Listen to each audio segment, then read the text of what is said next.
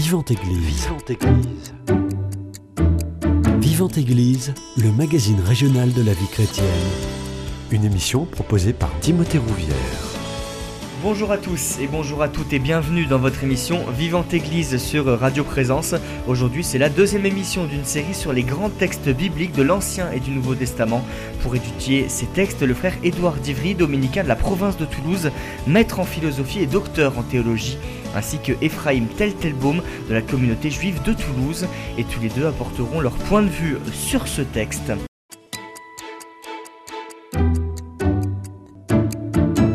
Et le texte justement que nous allons étudier aujourd'hui, c'est le septième des dix commandements. Je le cite, tu ne commettras pas d'adultère. Tu ne commettras pas d'adultère, il faut bien d'abord le situer où avant de pouvoir le commenter.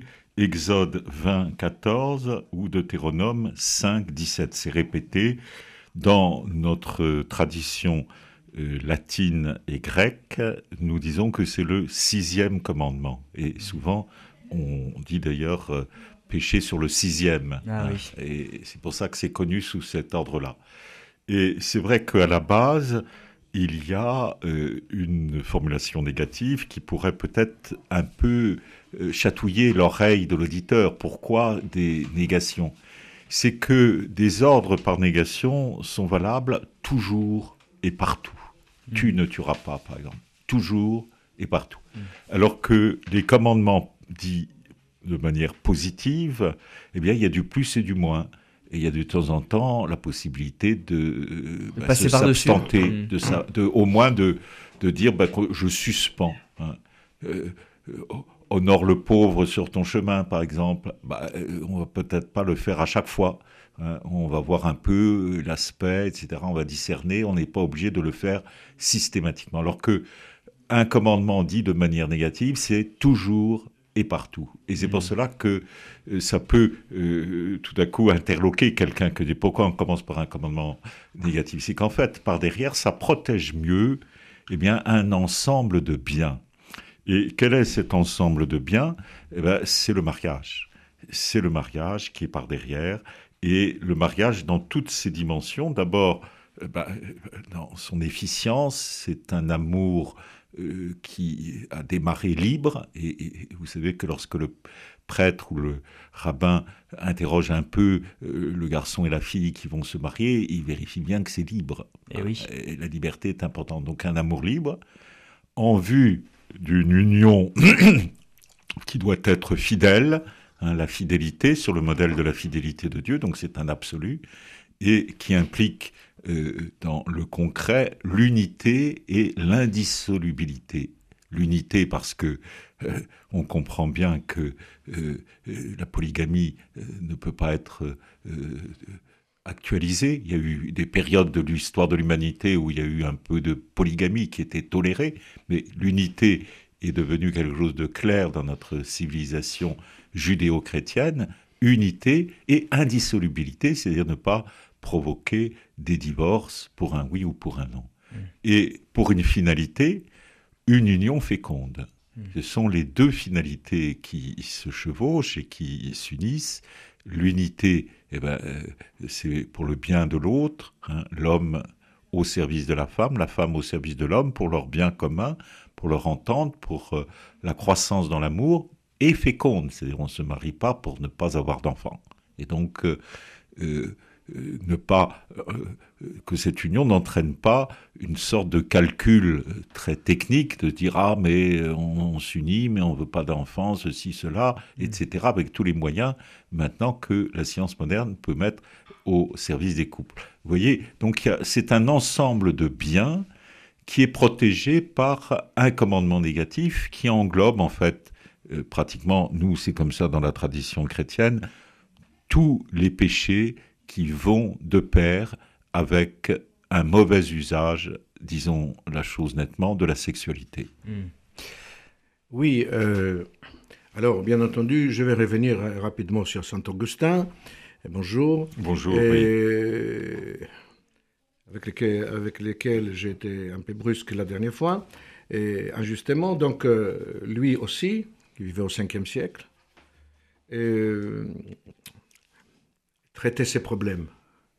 Et, donc, le père d'Ivry a une citation intéressante sur ce sujet. Oui, tout à fait. Saint Augustin est un grand, grand, euh, je dirais, spirituel et Directeur, docteur de l'Église. Docteur de l'Église, et il disait à propos de la chasteté, qui est l'une des vertus aussi, l'un de ses biens. dont je parlais à propos de cette union fidèle. Eh bien, il faut la chasteté dedans. La chasteté nous recompose. Elle nous ramène à cette unité que nous avions perdue en nous éparpillant. C'est mmh. magnifiquement dit. C'est un euh, extrait des Confessions, euh, chapitre 10 euh, et sous-chapitre 29. Voilà. Donc, nous rendons hommage donc à ces grands théologiens, philosophes et, et docteurs de l'Église, qui est Saint Augustin. Concernant notre sujet, alors, je suis d'accord avec les pères d'Ivry lorsqu'il dit pas les six, hein, mmh mais pas les sept non plus. C'est-à-dire que les six, tu commets, chez nous, tu ne commettras pas de l'homicide, on est d'accord. Pas les six, hein, mais pas les sept non plus. Mm. Chez nous, c'est les sept. C'est-à-dire que dans, notre ordre, euh, tu ne commettras pas de point d'adultère. Mais, en effet, on vient entendre, ce n'est pas seulement une interdiction de tromper sa femme, comme communément on peut penser dans nos contrées. Les dix commandements, les dix paroles, Aseret Hadibrot, les dix paroles, sont liés éminemment avec la création du monde. Dieu, grande sagesse, pouvait créer une femme ou un homme, je mhm. je sais pas moi, un être, euh, un humanide. Euh, C'était pas sa décision. Lorsqu'on a, on a dit la dernière fois, nous avons parlé de cela, il a créé l'homme, mais homme et femme, il les a créés en même temps, attachés, mm. et après il les a séparés. L'histoire de la côte. Euh, il faudra un drache, une explication de pourquoi. On l'a fait.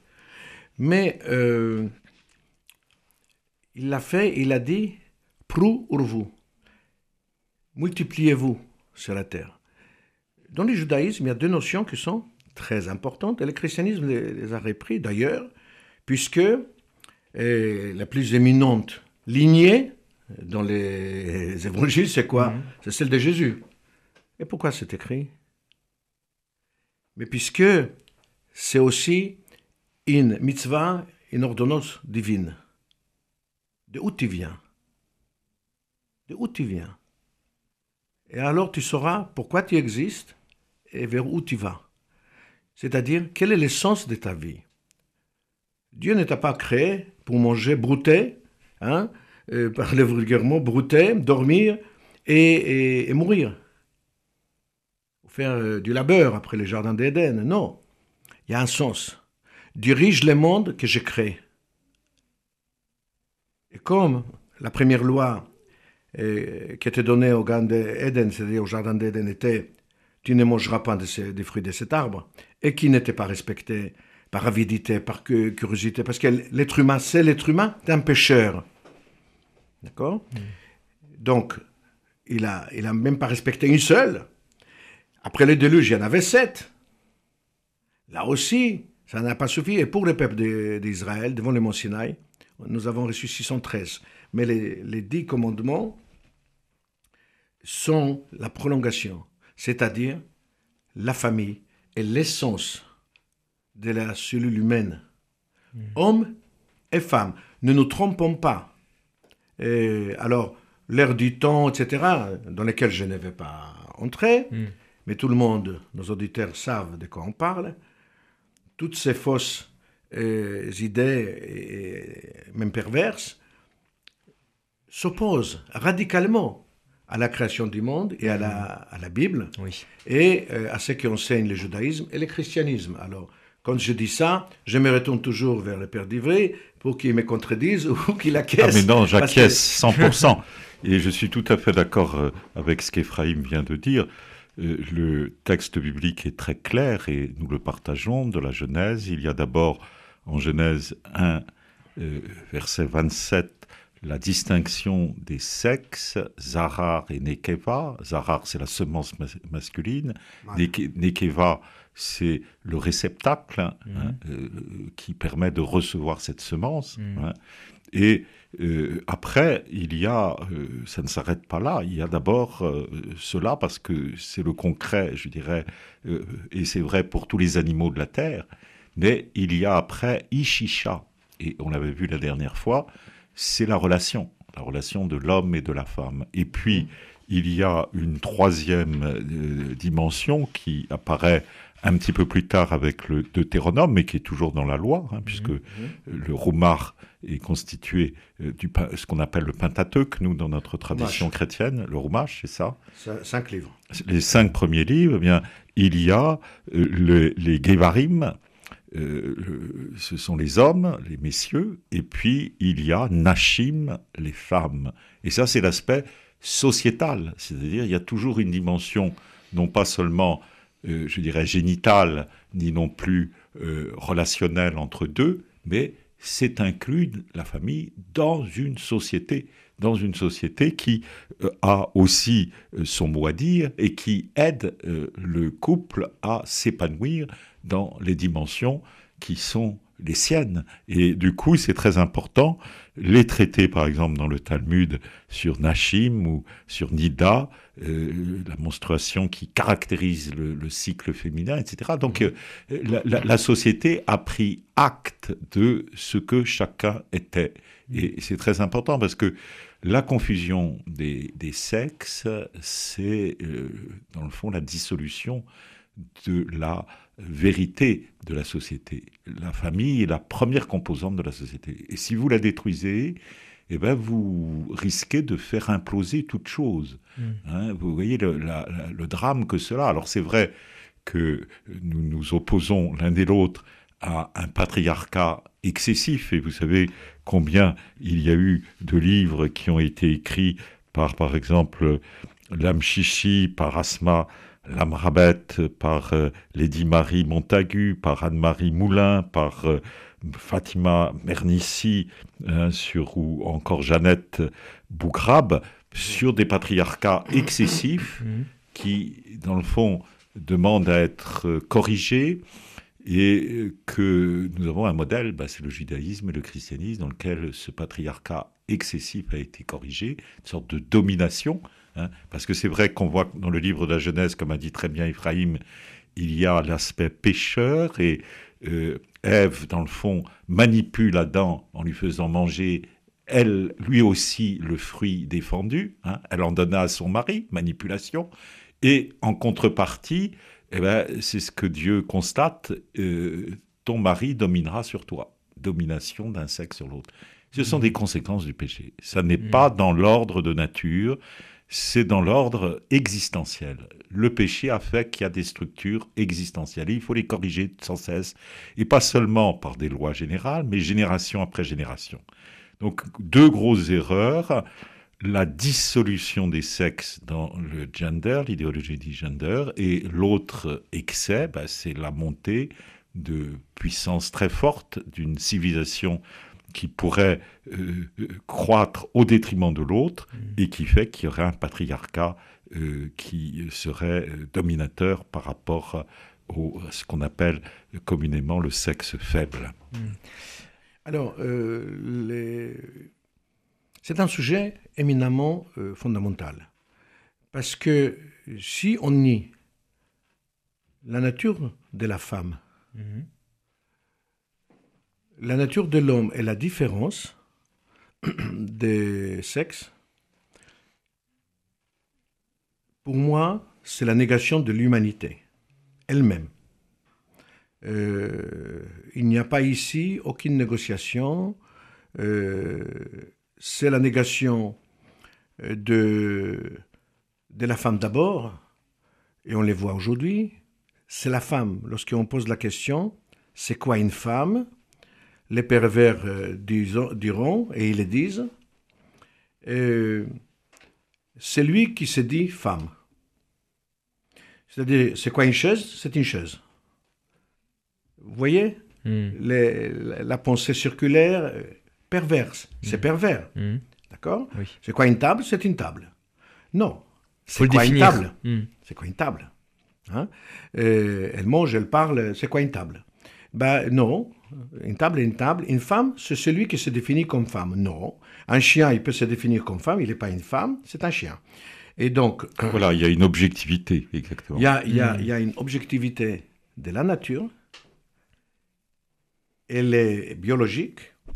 Et la Bible l'a constaté il y a des millénaires. Euh, pas la peine d'être un génie pour le comprendre. Mais ça s'appelle la perversité. Il y a d'autres raisons pourquoi nier et construire des monstres et, créer, et, et- et nier l'humanité. On commence, la société commence à se défendre dans différents euh, domaines pardon, contre ces phénomènes pervers. Maintenant, on verra que ce que nous disons maintenant va se décliner au fur et à mesure des commandements, puisque nous n'avons pas terminé. On ne va pas s'arrêter au sixième commettre d'homicide. Alors j'aimerais quand même revenir à la dernière fois. Pour nous, les juifs, il y a du commandement, comme pour tout, pour tout le monde, mais il y a cinq et cinq. Oui. C'est ce qu'on disait la comme, dernière fois. Hmm. comme nous écrivons de droite à gauche en hébreu, Dieu n'a pas écrit en latin, ni en grec, ni en, en français. En hébreu, ancien, donc c'est écrit comme ça. Les cinq premiers commandements sont ce que nous appelons les commandements div- divins, qui incluent c- ce qui est Dieu, il s'est défini, les interdits à les confondre avec euh, des idoles. Ça, c'est les, les trois premiers. Le quatrième, c'est respecter le Shabbat, le jour du repos de la création du monde. Pas n'importe quoi. Le cinquième, pour nous, honore ton père et ta mère afin que tes jours soient prolongés. Vous voyez déjà la famille. Honore ton père et ta mère. On n'a pas dit honore ton père, honore ta mère, honore, je ne sais pas, ton chien. On a dit honore ton père et ta mère. Oui, parce qu'on est d'abord fils et fille Voilà. avant d'être mari et femme. Et donc, ça c'est très important. Ensuite arrive pour nous ne pas commettre de- de- d'homicide. Ensuite, l'adultère. Et là, donc ça c'est le côté, à partir du sixième, côté sociétal, civilisationnel, les relations entre un être et son voisin, son prochain. Et je voulais dire, j'ai commencé, puis je, je sautais comme un talmudiste d'un sujet à l'autre. Je disais la euh, généalogie, elle est très importante dans le judaïsme. Il y a deux choses. Donc cette généalogie, de où tu viens, qui tu es, le fils de qui, et le nom. Un nom a un sens. Alors, puisque nous sommes dans une radio chrétienne, je vais vous faire un geste. Jésus, Yeshua ben Yosef, c'est son vrai nom. Même les évangiles y conviennent, hein, sous l'autorité du Saint-Père. Donc, si vous voulez, je suis sous ces. Yoshua, en hébreu, veut dire, il y a deux mots, Dieu sauve. Yeshua, les, les, les- Yo, c'est Dieu, et Yoshua, c'est sauver. Dieu sauve. Ben Yosef. Si vous omettez de dire Ben Yosef, alors, un petit point théologique, il n'avait pas de père biologique. Personne ne conteste. Il avait une mère biologique, mais pas père biologique. On est d'accord, hein Mais pour l'état civil, c'est Joseph, de la tribu de Juda, était son père. Tout à fait. On est d'accord, on est, on est d'accord. Vraiment, je ne vais pas ni à gauche ni à droite, comme on dit chez nous. Et donc, pourquoi c'est important? Parce que si on dit dans les évangiles, suivant la Bible juive, que le Mashiach, le Messie, viendra de la maison de David, du roi David, hein, qui était de la tribu de Juda, Oui. si la généalogie ne correspond pas et elle vient de, de la tribu de Issachar Oui. ou de Naphtali, ça va pas, il y a quelque chose qui, qui Rien ne va plus. C'est pour cela que l'épître aux Hébreux, qui fait partie du Nouveau Testament, dit explicitement il est notoire que notre Seigneur appartenait à la tribu de Juda. Hmm. Voilà. Je vous propose qu'on fasse une première pause musicale dans cette émission euh, Vivante Église. Ce sera sûrement la seule au vu de tout ce que vous avez euh, à nous dire sur cette thématique. Tu ne commettras pas euh, d'adultère euh, issu des dix commandements. Tout de suite, on écoute Nous chantons ta gloire.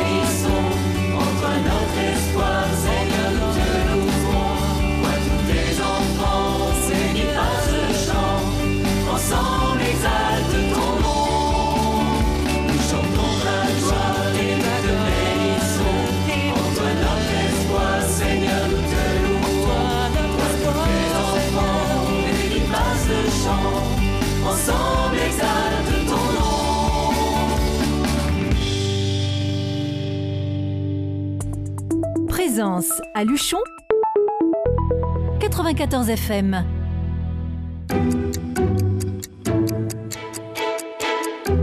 Vivante Église, Timothée Rouvière. De retour dans votre émission Vivante Église sur Radio Présence, je suis toujours avec Ephraim Taitelbaum de la communauté juive de Toulouse et le frère Édouard Divry, dominicain de la province de Toulouse, théologien et professeur au séminaire de Bayonne notamment pour parler du sixième ou du septième, ça dépend si on se place côté juif ou côté chrétien des dix commandements, tu ne commettras pas d'adultère. Ephraim Taitelbaum, au début de l'émission, le frère Édouard Divry parlait des quatre euh, piliers du mariage catholique, l'indissolubilité, la fécondité, la liberté et la fidélité. Est-ce que c'est la même chose au sein de la religion juive?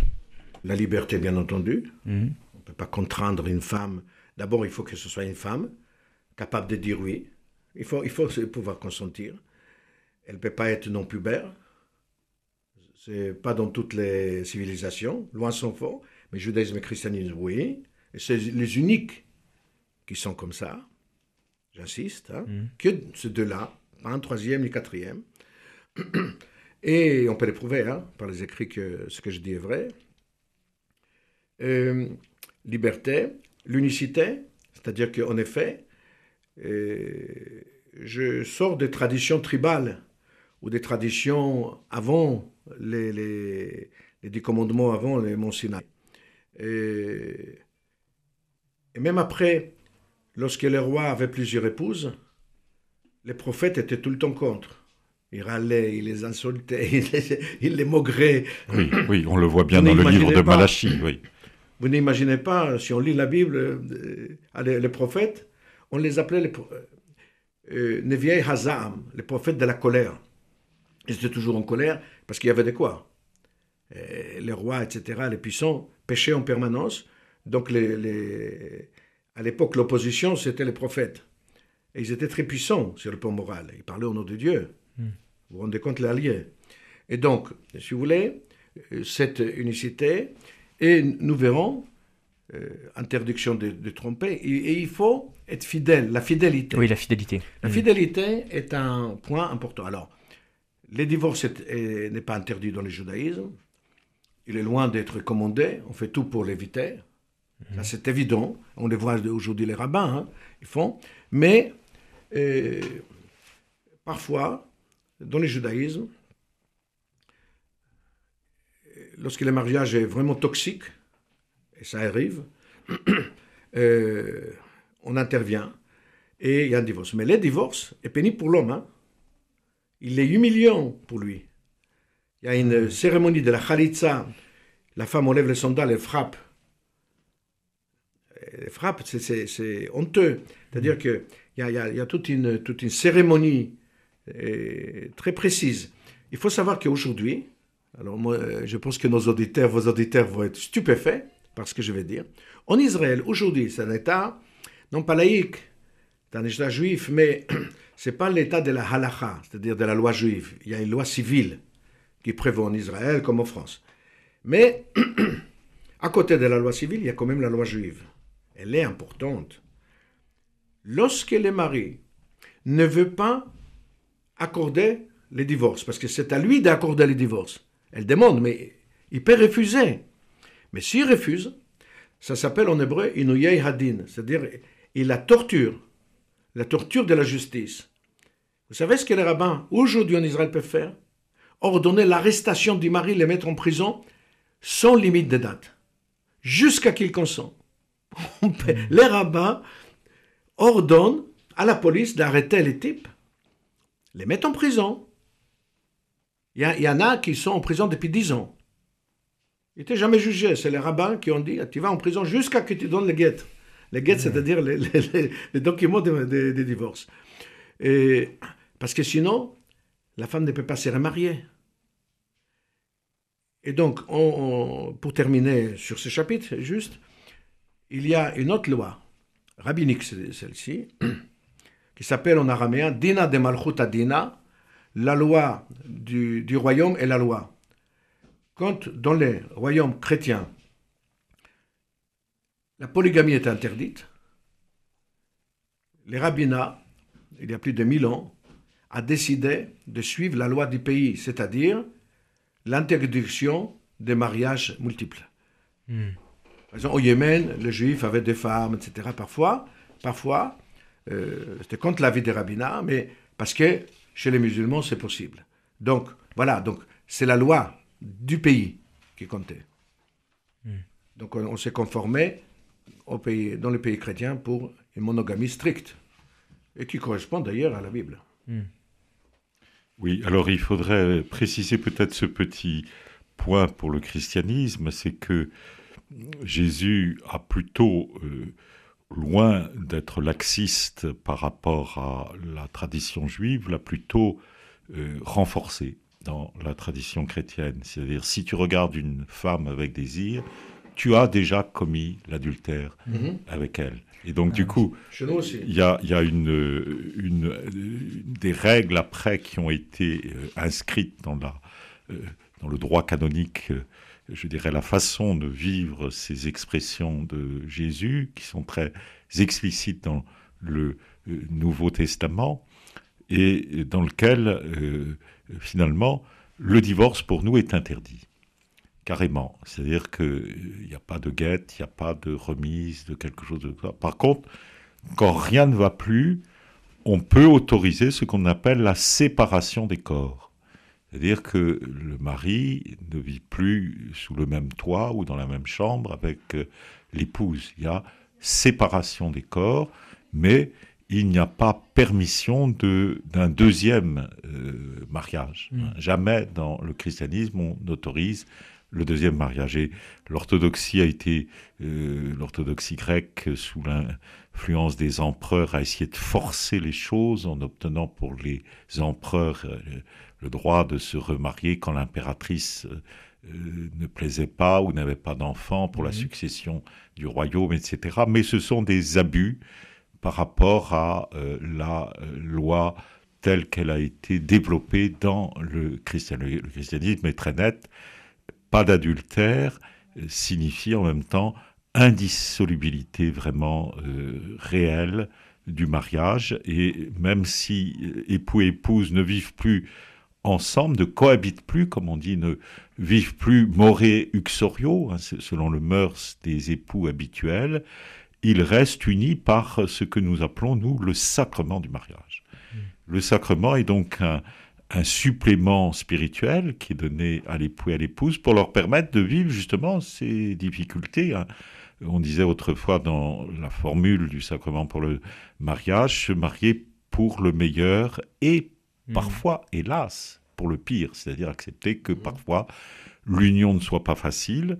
Et du coup, bah, il fallait vivre d'une manière euh, séparée concrètement, mais l'un et l'autre restaient unis par le sacrement du mariage avec celui qui le donne, qui l'a institué, qui est pour nous, euh, tel que l'a très bien euh, décrit dans l'étymologie du nom Éphraïm, Yeshua ben Yosef, c'est-à-dire euh, Dieu qui sauve et qui sauve y compris l'homme et la femme dans leur union, et qui est prêt à tendre la main à chacun pour les sauver. C'est-à-dire les droits de chacun demeurent, quoi qu'il arrive, ce sacrement donne des forces, par exemple d'éducation, même si le mari et la femme vivent euh, séparés de corps, eh bien, ils ont toujours toutes les grâces d'éducation pour les enfants, pour les conduire vers quelque chose qui soit beau, qui soit stable et qui puisse un jour générer cette union féconde dans la finalité d'un nouveau mariage. À partir de quel moment on considère qu'il y a adultère? Alors, euh, si je me permets de lire juste après. Et vous verrez que tout se tient. C'est pas moi qui a décidé que, que ça se tient, c'est Dieu, hein, donc euh, modestement. hein. Puisque, euh, sixième, donc pour nous, pas d'homicide. Septième, tu ne commettras pas d'adultère. On a, on a lié ça à la création du monde, création d'Adam et Ève, à la création du couple, à quoi ça sert, etc. Et le huitième, c'est tu ne déroberas point, tu ne voleras point. C'est-à-dire, là, on entre dans une relation euh, supplémentaire, parce que dérober, c'est quoi? C'est aussi dérober la confiance. C'est pas seulement dérober l'argent d'autrui, bien entendu, hein, on sait ce que c'est, tu ne voleras point, hein. mais on commet des larcins, mais c'est aussi la confiance de l'autre. Et le couple est bâti sur la confiance, l'amour, la confiance, mais bien entendu, la, la création des générations futures. C'est une énorme responsabilité. Et le neuvième, tu ne porteras point de faux témoignages contre ton prochain. C'est toujours la même chose. C'est la C'est confiance. la relation, oui, Mm. de confiance et la, et la relation à autrui.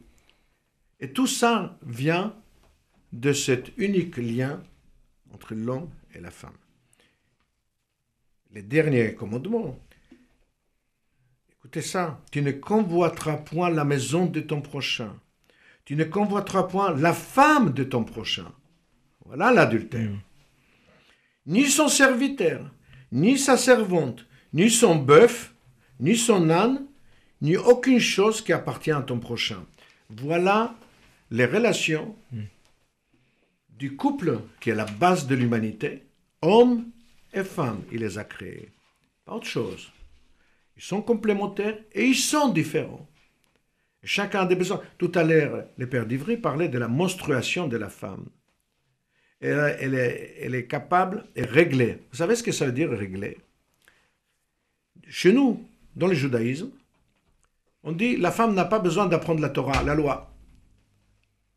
Oh, oh, voilà, les hommes qui sont pas, il n'y a que eux qui peuvent étudier, pas les femmes. Que ni. Bien sûr que les femmes peuvent étudier, d'ailleurs, moi je- j'en connais beaucoup, je connais les, les femmes des rabbins, pas seulement qu'elles étudient, elles enseignent, et, et le père d'Ivry, il sait de, quoi je- de qui je parle, et quelle famille, et quelle famille, en pluriel, j'ai j'ai en tête, sont directrices d'école, etc. Bien sûr qu'elles étudient, elles sont érudites. Mais la femme est réglée, c'est-à-dire elle gère le temps. Elle, a, elle possède dès sa naissance la loi en elle-même. Ça ne veut pas dire qu'il ne faut pas étudier, mais là, vous voyez, c'est une autre dimension que j'aimerais donner. Voilà ce qu'est la femme. L'homme n'est pas comme ça. Et lorsque c'est écrit, il est écrit dans la création du monde, créons une femme qui sera, que Ezer Kenegdo, comme une aide ou allié, contre lui. Alors tout contre, mais contre lui. C'est-à-dire une balance. L'homme ne peut pas vivre, il n'est pas bon que l'homme vive tout seul. Et en effet, s'il n'y a pas un- une voix contradictoire, mais c'est un allié, ça a un sens beaucoup plus profond qu'on pense. Et c'est ça, cette sagesse divine qui est incommensurable, extraordinaire. Alors je comprends pourquoi, en effet, l'Église, je rappelle que je suis juif, que l'Église, elle, euh, était allée assez loin, parce que c'est loin d'interdire les divorces. C'est très loin. Euh, mais l'idée, j'imagine, étant qu'il faut plutôt travailler sur renforcer cette confiance mutuelle, cette alliance. Je dis bien alliance. Dieu a fait une alliance avec Abraham. Il a fait une alliance avec les peuples juifs. Donc, il a, fait, il a donné l'ordre au couple de faire alliance entre l'homme et la femme, pour eux. Et donc l'Église était allée loin avec les sacrements, etc. Je, je... C'est comme ça. Je, ce n'est pas à moi de dire quoi que ce soit, et d'ailleurs je ne dirai pas, puisque c'est inutile. Mais c'est comme ça. Mais c'est, je dirais que le christianisme a poussé cette logique assez loin. Voyez bien, ce n'est pas une critique, c'est, c'est juste dire Il y a un sens pour ça. Pourquoi c'est comme ça?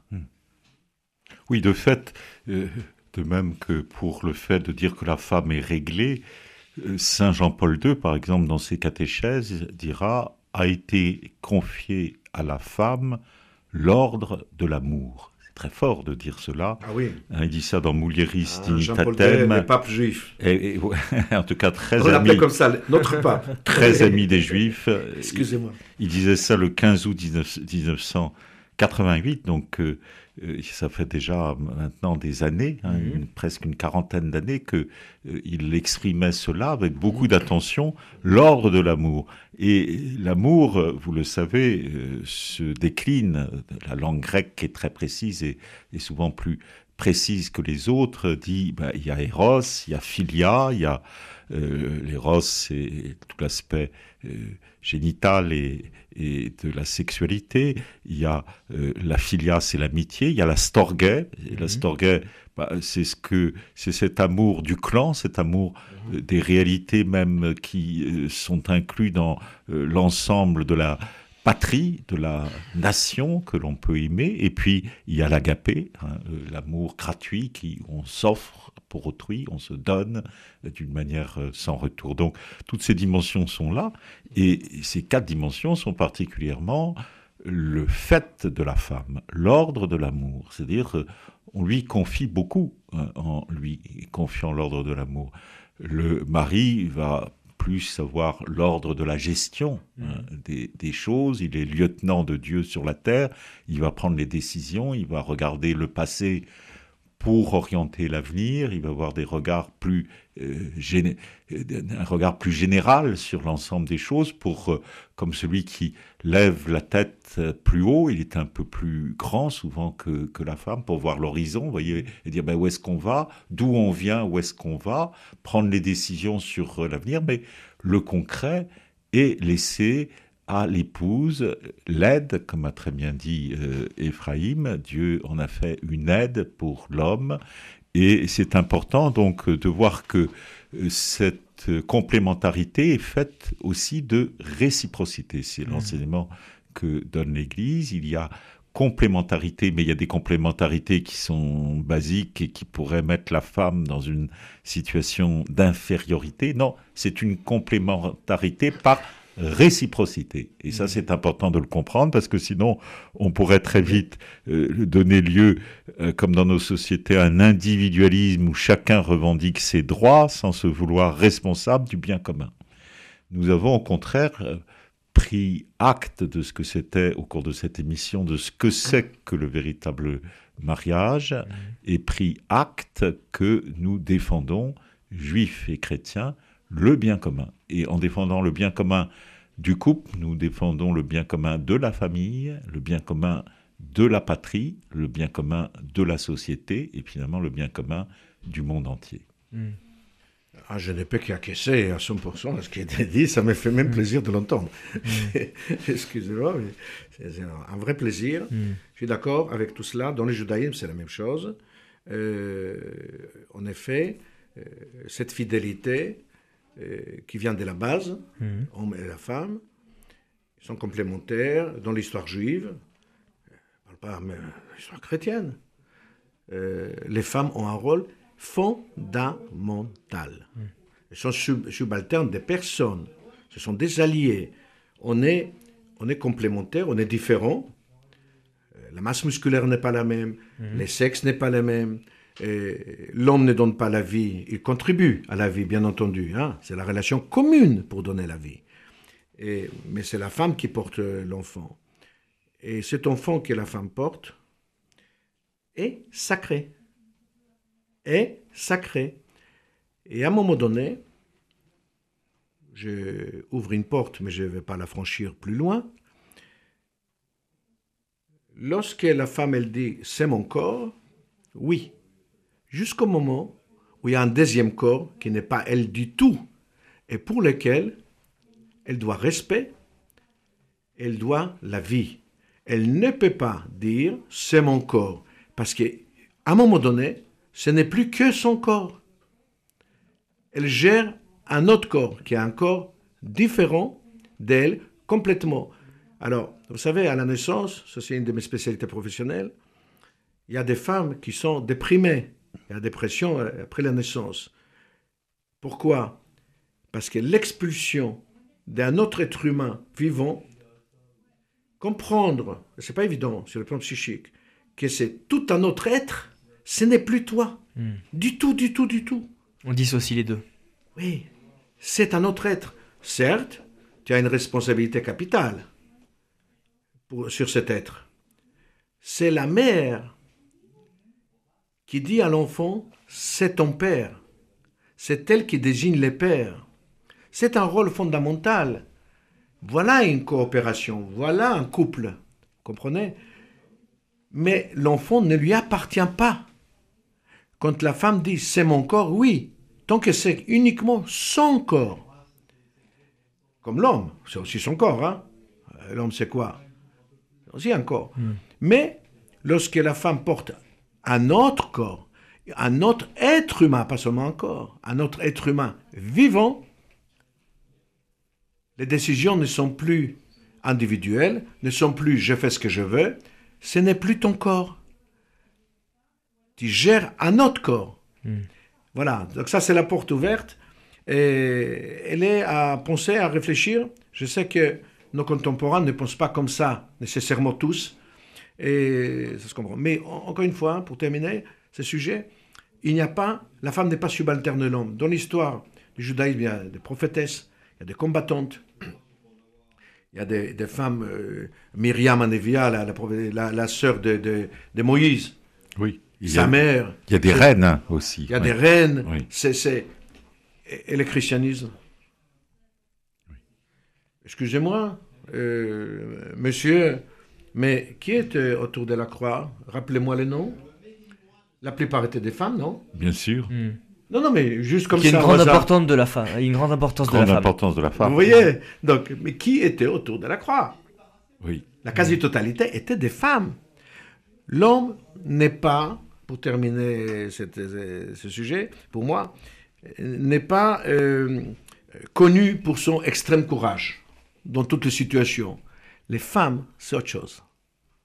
Oui, et sur ce don que Ephraim vient très bien de- d'exprimer, que le corps de la femme ne lui appartient pas, Saint Paul le dit explicitement, et malheureusement, il y a une déchristianisation actuellement en Europe où les textes majeurs ne sont plus lus, ne sont plus écoutés, sont mis un peu au panier, si vous voulez. C'est ça qui est le drame de notre civilisation. Que dit Saint Paul dans 1 Corinthiens 7, 4 Il le dit explicitement la femme n'a pas pouvoir sur son propre corps, mais le mari. Pareillement, le mari n'a pas pouvoir sur son propre corps, mais la femme. Parce qu'il y a eu don réciproque. Et le mariage, cette union dans la fidélité, implique un don réciproque. Et c'est très important de voir que Jésus, dans sa vie, puisqu'il a été plusieurs fois évoqué au cours de l'émission, est marqué par l'intuition des femmes. Jean-Paul II disait le génie féminin. Euh, euh, C'est pas pour rien. On voit qu'il y a eu sept grands signes de Jésus avant le dernier, qui est sa mort et sa résurrection. Il y en a eu six avant. Eh bien, il y a en même temps sept grandes interventions des femmes dans l'histoire de l'évangile de Jean. Et euh, rappelons-les rapidement, il y a Cana avec le changement de l'eau en vin. Qu'est-ce qui est à la manœuvre? Ben, La Vierge Marie. Hein, C'est elle qui dit non plus de vin. Et c'est elle qui pousse les serviteurs à aller voir Jésus pour voir qu'est-ce qu'on va faire. Après, ben, il y a la Samaritaine qui pousse Jésus à dépasser les bornes étroites du judaïsme ambiant de l'époque en s'ouvrant aux Samaritains. Bon, Et- là, bon, là, on peut discuter avec Ephraim. Bon. Alors, après ça, blague. après ça, il y a euh, en, en- en troisième, il y a la femme adultère euh, que Jésus à la fois fait respecter des plus anciens, que le, plus, que le pécheur euh, jette, le plus ancien jette la première pierre, mais à la fin, il lui dit ne pêche plus. hein, N'oublions pas, il ne, il ne lâche pas la loi. hein. Mhm. Et c'est- très vite, on fait une lecture un peu, si vous voulez, d'une sorte de miséricorde euh, toute, euh, euh, toute voile ouverte, en oubliant que Jésus tient toujours la loi. ne pêche plus. Mm. Et donc n'oublions pas cet aspect. Après ça, vous avez, eh bien, euh, en quatrième, Marthe, qui est la sœur de Lazare, alors que Lazare est au tombeau et qu'il sent déjà après quatre jours au tombeau. Et Jésus euh, lui annonce, je suis la résurrection et la vie. Pour nous, un- un- une déclaration extrêmement importante pour le christianisme. Et très proche, Marie de Béthanie. Béthanie, c'est la maison du pauvre. Beth, Annie. Hein. Et euh, euh, trois pauvres y vivent, c'est Lazare, Marthe et Marie. Et Marie euh, fait rentrer Jésus dans une grande compassion. C'est un des rares moments où Jésus pleure. Il a pleuré sur, Jérusalem et il pleure aussi sur son ami Lazare qui est mort et finalement il lui redonne la vie.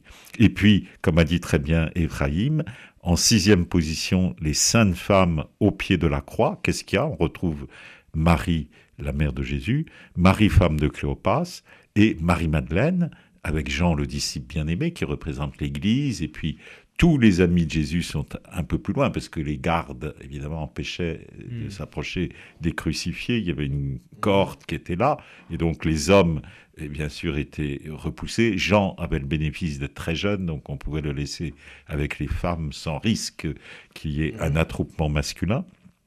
Et puis en septième, alors, il y a Marie-Madeleine, témoin de la résurrection. Donc sept fois, les femmes interviennent d'une manière décisive dans le témoignage, dans la vérité, dans l'intuition. Et donc euh, cette euh, émission que nous avons faite sur l'Otinaf, ne commet pas l'adultère, c'est en même temps une façon de montrer l'immense dignité de l'homme et de la femme dans le projet de Dieu. J'ajouterais juste. je- Pour terminer. oui, pour terminer, une incursion d'un juif dans, les, dans le christianisme. Je crois que parmi tous ces disciples, les personnages les plus importants, Mhm. les plus proches de Jésus étaient Marie-Madeleine. Mm. C'est elle. Alors là, en effet, les hommes n'ont pas toujours supporté ça. C'est une petite euh, incision comme ça, mais un peu comme ça. euh, Mais il faut, de la, il faut de la blague aussi, Oui, c'est aussi. important. Oui, oui, sont deux, sinon, sinon le sens du mot. Mais Marie-Madeleine, c'était un personnage intellectuel. Elle a compris beaucoup de choses. Elle était la plus proche de Jésus si on lit, parce que moi j'ai lu quand même les textes chrétiens. hein. Donc, euh, c'est c'est un personnage capital. Mm. C'est pas par hasard qu'elle a vu la, euh, la résurrection. Mm. C'est vraiment, euh, moi je ne crois pas au hasard d'abord. Et deuxièmement, si elle est là, c'est pour une raison. Tout à fait. D'ailleurs, on l'appelle euh, l'apôtre des apôtres. Eh oui. Voilà. Et ça, c'est un des plus beaux titres que l'Église Oh. a donné à Marie-Madeleine, c'est-à-dire, dans le fond, la première de toutes, hein, l'apôtre des apôtres. Elle a évangélisé les, les autres apôtres, donc c'est magnifique. Et, je donnerai à Ephraïm l'article du frère Renaud Silly sur euh, Sainte Marie-Madeleine dans son dictionnaire Jésus, ça le confortera totalement. était exceptionnelle. Mm. Non, non, mais c'est exceptionnel. Et on terminera là-dessus. Merci beaucoup à tous les deux, euh, frères Édouard Divry et Ephraim Teltelbaum, d'avoir euh, participé à cette euh, émission. On se retrouve le mois prochain pour une nouvelle étude d'un texte de l'Ancien ou de Nouveau euh, Testament. Si vous souhaitez réécouter cette émission, elle est d'ores et déjà disponible sur notre site internet www.radioprésence.com ou en rediffusion ce soir à 21h. Merci encore à tous les deux et passez une Merci. très belle journée à l'écoute de notre antenne. Merci. Cette émission est disponible sur CD. Commandez-la en téléphonant au 05 62 48 63 00. 05 62 48 63 00 ou par mail à contact@radioprésence.com.